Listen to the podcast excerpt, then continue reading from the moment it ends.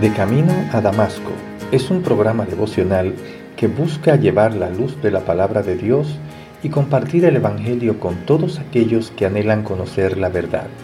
Y llega a ustedes a través del Ministerio Evangelístico Misericordia y Justicia en la voz de Yanco Lucero Cruz, un servidor quien les habla.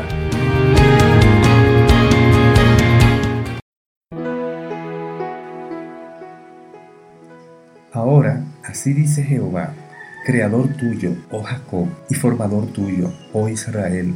No temas, porque yo te redimí, te puse nombre, mío eres tú.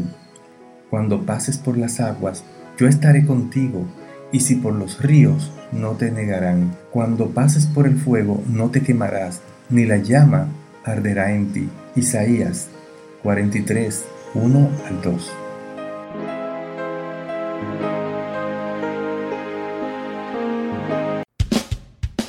Les habla Yanco Lucero Cruz en su programa devocional De Camino a Damasco.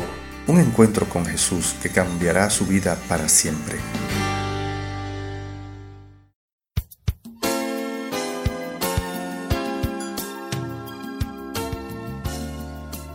Cuán especial es la forma en que Dios habla a su pueblo. Desde Israel hasta hoy, Jehová ha apartado pueblo para él y nos ha hablado de esta forma tan maravillosa. Consideremos lo que nos revelan estos versículos de Isaías 43, 1 y 2. Ahora, así dice Jehová, creador tuyo y formador tuyo. Así nos dice, creador y formador. Jehová ha creado a su pueblo y le ha dado forma a lo suyo. Luego dice, no temas, porque yo te redimí Jehová ha redimido a su pueblo, lo ha liberado de la esclavitud. También dice, te puse nombre. Jehová le ha puesto un nombre, te ha llamado por un nombre. Te hice mío, eres posesión de Él. Somos posesión de Él. Se puede comparar como la relación entre nuestros hijos y los hijos de otros.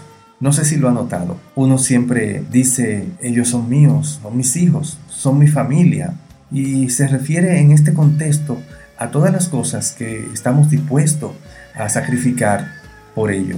Asimismo nos trata Dios. Preste atención a la cercanía y propósito que comunican las frases que Dios usó para hablar de su pueblo, como creador tuyo, formador tuyo, redentor tuyo. Te puse nombre y lo hizo para que gozáramos de una relación especial con Él. Si usted tiene una relación con el Señor, Él lo está formando a diario para que usted sea más semejante a Él, así como el alfarero forma el barro. Si usted es cristiano, Dios lo ha redimido por medio de Cristo Jesús. Él lo ha liberado del precio y el poder del pecado en su vida. Él lo ha llamado por nombre y lo invita a andar a su lado, en comunión con Él. Dios quiere que usted crezca en su conocimiento, no solo aprendiendo cosas acerca de Él, sino aprendiendo a conocerlo en verdad. Amigo, amiga, Él quiere que su conocimiento se profundice para poder caminar juntos en armonía y unidad espiritual.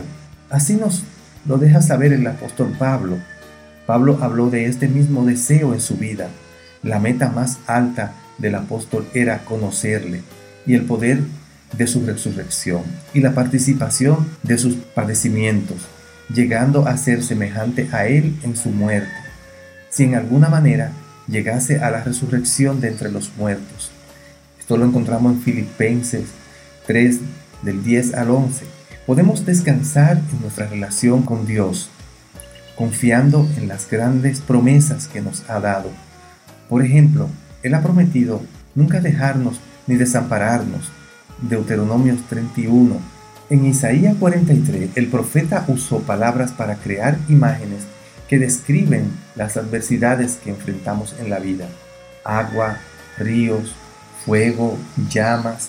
El propósito de Isaías era asegurarles al pueblo que aunque los desafíos parecen ser abrumadores, Dios promete estar con su pueblo. Es un gran consuelo saber que el Dios que nos redimió en el pasado nos protegerá de los daños en el futuro. No importa lo difícil que sea nuestra situación.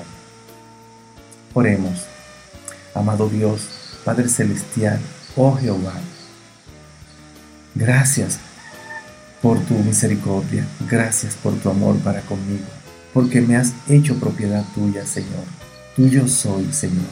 En el nombre de Jesús. Amén.